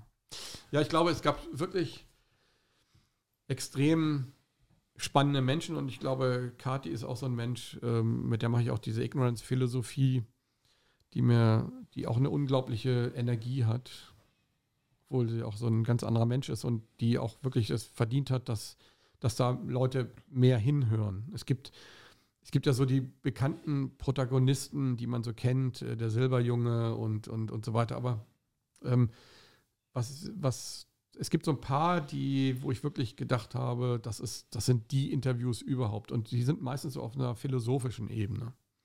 Weil ich denke, wir können das Ganze, also das Wichtige ist ja, was ist die Lösung? Wie kriegen, also wenn wir jetzt mal einfach über was Positives reden, fangen wir mal, mal auf mit Splatter-Fotos und äh, das Positive ist doch das Machen. Wenn eine Gesellschaft spürt, Moment mal, wir verändern uns jetzt und wir nehmen jetzt das Zepter in die Hand. Und dazu müssen wir überkommen. Wir müssen gut drauf sein. Wir müssen zeigen, dass wir es besser können. Wir müssen zeigen, dass wir motiviert sind, äh, dass wir uns nicht korrumpieren lassen, dass wir, ähm, dass wir irgendwie ähm, immer wieder irgendwie was Neues uns ent, äh, ausdenken. Zum Beispiel die Ignorance-Seite ist so eine Seite. Auf YouTube wurde gesperrt. Okay, dann haben wir einfach mal kurz gesagt äh, mit vier Leuten, äh, das machen wir jetzt. Das ist ja ein Millionenprojekt. Ne? Das können sich die Leute immer nicht vorstellen, denken immer so, ich gehe immer ins Internet und sagen, oh toll, das ist ja eine Seite, da kann ich ja Videos angucken und da kann man Videos hochladen und so weiter. YouTube hatte 270 Millionen Euro im Launch 2006. So, bis dahin haben die Milliarden verballert in dieses Projekt. Natürlich sind die besser, natürlich haben die schnellere Server, ähm, bessere Content und, und so weiter. Aber verdammt nochmal, wenn alle so blöd sind, jetzt noch auf YouTube oder Telegram oder auf irgendetwas zu setzen, was nicht von uns heraus erschaffen worden ist, dann wird es bald nichts mehr geben. Und zwar schneller, als wir das einfach denken. Wer hätte sich vor einem Jahr denken können, dass ein Kanal wie KenFM oder, oder Rubicon oder ähm, ähm, Noviso oder, oder ähnliche weg sind. Und die nächsten sind ein Boris Reitschuster, wir und, und, und äh, keine Ahnung. Also ja, es, also auf YouTube kannst du noch Katzenvideos zeigen. Das ist das Maximum, was man da zeigen kann. Also ähm, mich wundert es eigentlich, dass ich bei manchen Aussagen auch nicht gesperrt wird. Wahrscheinlich, weil ich nicht so viel Reichweite habe, einfach wird es irgendwie so toleriert, durchgelassen. Ja. Also, ja. Also das, wie, ja, das hat sehr viel damit zu tun. Es hat aber auch sehr viel damit zu tun, mit welchen Leuten man Interviews macht. Also ich glaube, heute habe ich für deine, für deine Strikes sehr gut irgendwo zugearbeitet. Ähm, aber ich denke, ich kann ja auch, äh, wir können ja einfach, einfach an das Gute glauben. Das ist ja das so, also wir arbeiten an ein bestimmtes Ziel hin und wenn wir beharrlich genug sind, schaffen wir das auch. Wir, schaff, wir schaffen es so oder so. Das ist die gute Nachricht. Wir werden es schaffen, diese Politik, diese Eliten und äh, eine bessere Welt zu schaffen. Das werden wir schaffen. Die Frage ist nur, wie hoch ist der Preis? Sind es ein paar tausend Tote wie jetzt, die schon zu beklagen sind? Bin ich mir ganz sicher. Und ähm, äh, das sind mit Sicherheit schon weltweit ein paar tausend, weil die, El die alten Menschen, die jetzt sterben, werden nicht obduziert. Äh, obduziert, ah, okay. Obduziert, Und, ja. ja. Genau. Und ähm, die, die, die 16 oder 20, die schon gestorben sind, sind auch Menschen, die jung waren, die keine Vorerkrankung hatten und Thrombosen bekommen haben wegen einer Impfung. Also Okay, das habe ich jetzt nicht gesagt, aber äh, genau. Und, und ähm, das sind Tote. Menschen, die, wenn sie sich nicht impfen lassen hätten, noch leben würden. Also würde ich sagen, äh, wir haben jetzt schon Menschenleben zu beklagen und die Frage ist ganz einfach, wie viele es werden. Ne? Weil allen muss ja klar sein, diese Impfung wird nicht nur einmal stattfinden, sie wird geplant ist, so wie ich das, und das sagen ja auch Politiker, man muss ihnen ja nur zuhören, alle halbe Jahr, dreiviertel Jahr, einmal im Jahr. Ähm, und jede einzelne Impfung ist, äh, geht in ein geschlossenes System. So hat Professor Bhakti das, also unbedingt dieses Video angucken von Professor Bhakti. Also diese Impfung geht in ein geschlossenes System und kann nie wieder daraus. Und jede Impfung, die dazukommt, erhöht das Risiko und macht was meinst du, was meinst du ein geschlossenes System? Das, das in das geschlossene Blutsystem. Wenn mhm. es einmal im Blutkreislauf drin ist, gibt es keine Chance mehr. Ich weiß es nicht, vielleicht irgendwann äh, durch Bluttrans äh, äh, also Blutplasma oder keine Ahnung, also oder eine Transfer äh, Bluttransfusion, ich weiß schon, was du meinst. Transfusion, ja. genau. Äh, und dass man altes Blut und neues austauscht, keine Ahnung, ich weiß es nicht. Fakt ist, wenn es drin ist, dann sagt Professor Bhakti, dass diese Ärmchen an der Innenwand der, der Arterien praktisch festkrallen äh, und, und dieses Immunsystem angeheizt wird, also extrem angeheizt wird und diese Ärmchen sozusagen dann an der Innenwand äh, der, der, der, ähm, der, Blutgefäße fest ist, die wachsen praktisch dann daraus wie, und, und, und äh, cashen sozusagen alles, was da an, an, ähm, an, an also die kicken, glaube ich, irgendwie diese Blutkörperchen. Also man muss sich das anhören. Ich bin mhm. wirklich, ich bin kein Arzt. Wir schauen uns das Interview an. Wir sollen es, kann Ab 1. Mai. Ab, ab 1. Mai gibt es das, okay. Genau. Mhm. Auf, äh, äh, auf äh, empty-film.eu. Sorry, ich bin manchmal auch ein bisschen äh, ja, ausgelutscht. Wir sind gerade 2000 Kilometer, also vor zwei Tagen sind wir auch auf Schneedecke mit dem alten Wohnmobil hier. Ich habe geliebt diese Schneelandschaft von Schweden, äh, obwohl Schweden vielleicht nicht so mein Ding ist. Ich habe nur einmal, ich war einmal in Stockholm, das war nicht so toll, aber vielleicht, vielleicht äh, kann ich mal Schweden irgendwann mal nochmal irgendwann mal geben. Also ich kann, vielleicht, vielleicht dazu ja. ist ja der nächste Film. Ähm, es geht ein bisschen darum, mit Menschen zu reden, die geflüchtet sind. Teilweise sind manchen, manche Leute mit, also wirklich äh, haben das Nötigste zusammengepackt und haben auch kein Geld gehabt und sind einfach wirklich nach Schweden geflüchtet, in Urlaub oder aber auch viele natürlich wirklich für immer und wollen sich da was Neues aufbauen. Und für, für uns war das so unheimlich interessant, in diese unglaubliche Kälte, also man muss sich ja vorstellen, das ist dann zwei Monate Dunkelheit und wenn du das so miterlebst und dann diese, diese brachiale Kälte, Sturm manchmal 130 Stundenkilometer und dann kriegst du das, diese, diese eisige Kälte da in die Fresse, das ist schon, und es ist so eine unglaubliche Landschaft und es ist so ein unglaubliches Gefühl, im, im Schlafsack draußen zu schlafen, und ich glaube, da sind wir einer der wenigen. Wir haben ja so zum Beispiel so mit Huskies sind wir dann mhm. eine Zweitagestour gemacht und dann haben wir draußen geschlafen unter diesem Sternenhimmel und plötzlich kommt dann so das Polarleuchten überein. Und ich bin jetzt nicht so der, der, also jeder Fotograf will ja, Naturfotograf ist das so das größte Mal da, das Foto zu machen. Nee, für mich war das Größte, es zu sehen. Ähm, oder auch zum Beispiel mit den Samen haben wir dann die Rentiere in die Berge begleitet mit Skidos und sind dann durch den Tiefschnee mit den Skidos gefahren und haben dann äh, gefilmt, wie die dann die Rentiere füttern und ähm, wie die Samen ähm, eigentlich so eine unglaubliche Naturverbundenheit. Also man muss ja immer sehen, ein Fehler und du bist tot das geht da so schnell, das kannst du dir gar nicht vorstellen. Ne? Also die fehlende Ausrüstung, den Skido festgefahren und jemand findet dich nicht, du verirrst dich im Schneesturm. Also das ist wirklich, ähm, oder du, du, du treibst zum Beispiel die Herde nicht in die richtige Richtung, dann brechen die im Eis ein und dann sind einfach mal 100 äh, Tiere erfroren. Also das ist, das ist alles wirklich eine unheimliche Verbundenheit mit der Natur und ähm, das spürt man da. Und äh, ich bin auch ein ich bin jedes, jeden Winter in den Süden, also nach Indien, Thailand, ähm, LA, also genau in die andere Richtung. Und jetzt habe ich gesagt, scheiß drauf, wir fahren jetzt mal dahin, wo ich nie hin wollte.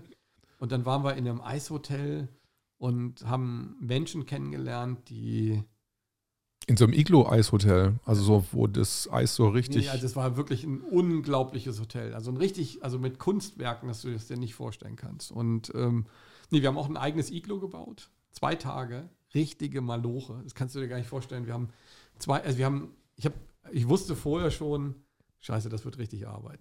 Und dann mhm. fingen wir so an und das war wirklich so knappe Stehgröße und wir haben ein richtiges geiles Iglo gebaut. Also so, wie man sich das vorstellt. Aus der Intuition daraus, ich habe schon mal einmal eins gebaut, aber so richtig aus Würfeln natürlich. Oh, das war so eine Maloche, das kannst du dir nicht vorstellen. Das war so eine Maloche. Und ich hoffe, das steht dann noch. Und witzigerweise hat uns dann irgendwann, äh, hat jemand den Film gesehen und hat gesagt, hey, ich habe einen Freund gehabt, der hat genau an der Stelle ein Iglo gefunden, das war euer Iglo. Also das war schon geil. Also sind auch Sachen passiert in, in Schweden, die man so nicht glaubt. Also ich bin da durch so einen Laden, also ich werde ja öfter angesprochen. Also auch manchmal fahren Leute mit Schildern vorbei und gute Fahrt und, und auch so an der Tankstelle mitten nirgendwo nachts um 12 äh, in, in Schweden, 2000 Kilometer von Deutschland entfernt, wurde ich angesprochen. Aber das Schrillste war, das so, war ich in so einem Sportladen und ähm, dann denke ich so, was ist das hier für ein, für ein Security? Wieso verfolgt er mich? Und dann rannte der immer hinter mir her und, und ich bin dann immer, habe richtig so Haken geschlagen, damit ich den loswerde. Und dann kam er auf mich zu und meinte so, bist du Project Fovea? Und ich so, ach du Scheiße. Und dann waren das so drei junge Typen, äh, die unsere Videos geguckt haben, auch weil sie natürlich nach Schweden wollten. Und die haben im Wohnmobil, äh, in, in, in so einem äh, VW-Bus äh, zu dritt gepennt und haben dann so, haben sich einfach, hatten einfach Spaß und mit denen hatten wir wirklich richtig, das war eine richtig gute Zeit. Ähm, die, die haben äh, zum Beispiel Kiten auf Schnee gemacht und so. Also kannst du da ja super auf, auf im, im, Schnee. Und war wirklich eine tolle Zeit. Waren abends am Lagerfeuer, haben die dann auch interviewt. Und es gab so abgefahren, auch eine Geschichte muss ich noch erzählen. Mhm. Äh, wir sind dann so gefahren dann denke ich so, nee, das guckst du das, das ist jetzt nicht wahr, was du da siehst. Waren so zwei äh, ein Typ und ein Mädel mitten im Nirgendwo, also wirklich in Kiruna, 2500 Kilometer von, von, von Stockholm entfernt, in, bei eisiger Kälte, also wirklich eisiger Kälte, sind die mit dem Fahrrad auf der Schneedecke, auf einer, auf einer, auf, auf einer Schneedecke gefahren. Ich dachte, das wären zwei Typen. Ich gleich rangefahren und die gleich ange, äh, angehalten, mussten wir natürlich unbedingt filmen und so weiter, das kommt auch in dem Film. Gleich ins Wohnmobil gepackt, denen natürlich gleich einen Tee gemacht. Und da war das ein ganz hübsches Mädchen, also so 25 und ein Typ. Ich denke, das gibt's doch nicht. Die kann sich doch nicht das antun. Und dann waren die schon tatsächlich äh, mehrere Jahre, also ich glaube zwei Jahre unterwegs und sind schon überall lang gefahren. Aber man konnte halt nicht mehr zu vielen Stellen fahren. Die wollten dem Fahrrad nach Norwegen. Aber das ging nicht. Äh, die sind uns dann nochmal, wir haben die dann drei oder vier Mal ähm, wieder getroffen. Äh, und die haben jeden Tag draußen geschlafen. Die haben immer gesagt, ja, unser Schlafsack, der hält nur bis minus vier oder fünf Grad warm, aber wir wärmen uns gegenseitig. Das ist Liebe. Das, das ist richtig das Liebe. Ist Liebe. Alter, ich glaube, ich glaube, da, äh, das ist die beste Heizung, die du in deinem Leben haben kannst. Also ich glaube, da, danach kann man auch heiraten. das also, glaube ich auch. Bei Minus, bei diesen, diese Schlafsäcke sind ja sowieso ganz, äh, ganz wichtig einfach. Also das, ähm, also das haben wir wirklich ein paar Mal gemerkt, wenn es dann regnet äh, also das, wenn es dann so um, um minus äh, 3, 4 Grad, kann es auch mal vorkommen, dass so ein, so ein warmes Gewitter kommt und dann regnet es, so Eisregen. Das war dann jetzt schon so im April. Und dann wird das ja alles, du hast eine richtige Eisschicht auf dem Schlafsack drauf. Also das ist echt abgefahren. Ne? Und das dampft auch alles und, und der friert so die Mütze an und, und ähm, also besser ist es eigentlich, wenn es richtig eiskalt ist. Also mir ist es immer lieber so minus 20 Grad draußen als so, so, ein, so eine Plirre. Ne? Also das war mehrere Male und ich habe einmal auch bei richtig heftigem Wind draußen geschlafen. Das ist schon, das ist schon echt geil. Du liegst da in deinem Schlafsack und spürst diese unglaubliche Gewalt und guckst da raus und ja, also war schon ein tolles Abenteuer und wird ein toller Film, weil wir einfach tolle Interviews haben und es soll die Menschen motivieren, ja, alles zu versuchen, um in Freiheit leben zu können. Sich die Freiheit zu nehmen. Und wir wurden an der Grenze nicht kontrolliert. Also. Oh, das ist super. Schauen wir mal auf die Uhr, was, weil ihr müsst ja auch irgendwann mal los jetzt. Ja. Wie viel Uhr haben wir denn? 16.35 Ja. Perfekt. Vielen Dank, Kai, ja. dass du vorbeigekommen Leute, bist. Geht auf Ignorance EU. Ignorance EU, genau, ja. ganz wichtig. Tut, geht auf Ignorance EU, ladet da eure Videos hoch. Ähm, gibt es da auch solche Sachen wie bei Odyssey? Bei Odyssey gibt es da zum Beispiel so eine Option, dass man ähm, seinen ganzen Kanal duplizieren kann. Also, ähm, das, also glaube ich nicht, aber was bei uns. Was ich wirklich also schick unsere, finde, also einfach. Ja, unsere Stärke ist, ähm, dass du Facebook und äh, Twitter und äh, die PeerTube-Videos in eins hast. Äh, und es ist halt so, dass nicht von außen Leute, also die, die Leute, die die großen Videos hochladen können, sind Leute, die wir einladen. Weil es geht nicht, weil so ein Server kostet im Monat 16.500 Euro. Mhm.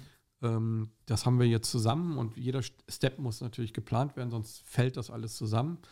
Ähm, es ist eher eine Seite, wo man natürlich tolle äh, Projekte, Kennen ist drauf, KenFM ist mhm. drauf, Querdenken ist drauf. Viele sind mittlerweile drauf. Ähm, aber es ist natürlich äh, nicht eine komplett offene Seite. Man kann Sachen hochladen, kleine Clips und so weiter, äh, in der Facebook-Abteilung sozusagen. Und ähm, es, man kann Gruppen bilden und so weiter. Also es ist halt auch ist eine ganz andere Seite, ein ganz anderer Ansatz und ähm, ein sehr schöner Ansatz, glaube ich. Und es wird auch sehr gut angenommen. Wir haben jetzt in, in anderthalb Monaten 30.000 Menschen, die sich angemeldet haben. Ähm, es ist natürlich noch nicht äh, Facebook. Das kann es in so kurzer Zeit nicht sein. Und dafür brauchen wir natürlich die Hilfe der, der, der Leute, der Community, die dann einfach auch spenden. Ähm, ich denke mir immer, eine Million Menschen, die einmal im Jahr 10 Euro spenden, würden es möglich machen, dass wir YouTube mal richtig Zunder unterm Hintern machen. Aber es hat halt sehr viel mit Geld zu tun. Aber mit 16.000 Euro kriegt man schon einen richtigen großen Servercluster zusammen. Also von der, Gesch ja. von der Geschwindigkeit her ist es ja wirklich. Ähm haben wir. Also wir haben, ja, wir haben es natürlich so gemacht, es gibt einen Server, also der Verein ist in der Schweiz und jeder, mhm. der sich anmeldet, ist automatisch Vereinsmitglied, so dass er auch demokratisch dieser Verein, dass du nicht sagen kannst, wir verkaufen das jetzt an Apple oder mhm. an, an äh, Google. Dieses Ding ist nicht verkaufbar. Die Community entscheidet sozusagen mit. Was auch noch entscheidend ist, ist, dass wir drei Server haben. Wir haben ein Cluster in Deutschland, ein Cluster in der Schweiz und eins in äh, Russland. Und ähm, das macht es halt teuer, weil wir auch damit rechnen müssen, dass die natürlich angegriffen werden. Und ähm, wir hoffen, dass wir das hinkriegen und dass ähm, die Leute es nutzen und die Leute es groß machen. Und für mich ist das Projekt eigentlich damit so mehr oder weniger abgeschlossen, weil ich einfach sage, jetzt muss ich es loslassen. Jetzt ist, ich habe fast zehn Jahre an diesem Projekt gearbeitet. Ähm, ich wollte ja 2014 schon Investoren finden für eine europäische Plattform. Und jetzt, ähm, ich habe es immer so auch wieder intensiver, dann wieder losgelassen und jetzt ist es halt da. Und jetzt muss es aus, seinen, aus sich heraus wachsen durch die Community. Und ich kann nur noch mal wirklich die Warnung geben. Wir werden nur noch Printsachen haben wie der demokratische Widerstand, wenn wir jetzt nicht aufpassen und langsam mal wach werden, auch Telegram eine Milliarde irgendwie auf den Tisch gelegt und das Ding ist weg und auch alle anderen Plattformen unterliegen ähm, Dingen, die wir nicht wissen.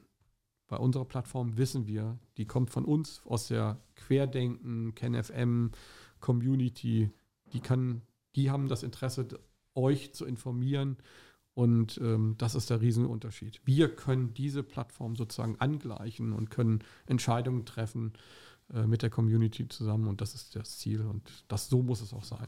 Hm, ja, genau. Die neue Zeitschrift, äh, das ist die neue Aufgabe. Am Samstag erscheint die. Kauft sie euch, äh, beziehungsweise spendet dafür. Dieses ja normalerweise kann man die um. Ja, also das wäre soweit. Übrigens, äh, mit, mit ähm, Amsel Lenz haben wir heute Abend auch ein Interview. Der zieht durch. Ne? Das zeigt also, dieser Mensch nimmt viel Verantwortung auf sich und zieht durch. Alle ziehen durch, aber äh, klar, es muss natürlich auch mal einen Leader geben, der das Ganze ein bisschen pusht. Äh, ihr zieht durch und ich, das hoffe ich auch, dass die vielen Millionen zuziehen. Achso, darf ich noch eine letzte Sache Ja, natürlich. Sagen? Okay. Wir haben Open End. Also ist es noch nicht hundertprozentig sicher. Ich muss heute noch jemanden um Erlaubnis fragen, weil ich jemanden versprochen habe, einen Film zu drehen, wenn wir auf Korsika zurück sind. Und den, Entschuldigung, muss ich halt heute leider sagen, dass das erst im Monat später stattfindet, weil ich habe mir vorgenommen, 24. Äh, Mai ähm, ist eine große Demo hier in Berlin und ich möchte entweder, also so vorgenommen habe ich mir so 800 Kilometer zu latschen mhm. und zwar morgens eine Stunde meditieren, Yoga und dann los und äh, ich will bis hier nach Berlin latschen, entweder von München oder von, von Lindau oder keine Ahnung, muss ich mal gucken, äh, genau den Weg, was ich da genau schaffe, so 30 Kilometer am Tag. Fasten, also Fasten. Ich will also ähm, nur abends eine Suppe essen. Die braucht man dann auch. Und ich will hier mit den Leuten tanzend, also wir haben jetzt gerade so einen, so einen, Song aus Frankreich, der auch ziemlich populär mittlerweile ist bei den Demonstrationen in Frankreich. Den haben wir übersetzen lassen. Und ähm, Morgan wird den wahrscheinlich einsingen. Und äh, wir wollen die Leute zum Tanzen animieren, zum Meditieren animieren. Also Ignorance Meditation ist back für einen Monat. Also ich werde einen Monat lang mit den Leuten meditieren, egal wo ich bin. Mhm. Äh, wir werden die Route immer bekannt geben. Die Leute können mitlaufen. Wir werden auch ein paar Leute dabei haben, die bekannt sind und mitlaufen. Die einen eine Etappe, die anderen zwei mhm. oder drei, keine Ahnung. Und ähm, dann hier in Berlin ankommen mit einer Million Menschen, die dann zur Demonstration gehen. Also Leute, also die Leute, die sollen alle mitlaufen quasi. Also die, die genau. kommen quasi auf deinem Weg, äh, treffen die. Ich bin der super, Rattenfänger von Hameln. Das ist super. Das ist ein echt, ja. echt ein guter Gedanke. Genau. Und dabei natürlich abends tanzen ne, zu den Liedern und ähm, dann hier ähm, tanzend Rabatt machen durch die Straßen. Die Leute, wir brauchen einen Rattenfänger von Hameln und ich habe mir einfach gedacht, den, diese Rolle übernehme ich für einen Monat Und äh, das hat letztes Jahr geklappt und ich hoffe, dass es dieses Jahr ein Riesenerfolg wird. Ähm, und wir werden nicht reden. Wir werden, es wird ein Schweigemarsch. Ich möchte, dass die Leute zur Besinnung kommen. Und erst abends, wenn wir angekommen sind am, am Lagerfeuer oder keine Ahnung, ich weiß noch nicht wo, am Camp, dann wird getanzt und eine Suppe gegessen und am nächsten Morgen geht es weiter. Vielleicht schließe ich mich auch an, mal gucken. Vielleicht kriege ich die, die Zeit hin. Ich muss erst mal frei bekommen. Ja. Ne, ich meine, ich muss mal mit ich muss auch Ich muss auch frei bekommen, also so eine Aktion. Ja, das muss sein. Okay, das war's für heute. Ja, danke. Vielen Dank, vielen Dank, Kai Stut. Und wir sehen uns nächstes Mal wieder. Auf der Straße, in diesem Universum, überall. Danke. Tschüss. Ja, ciao.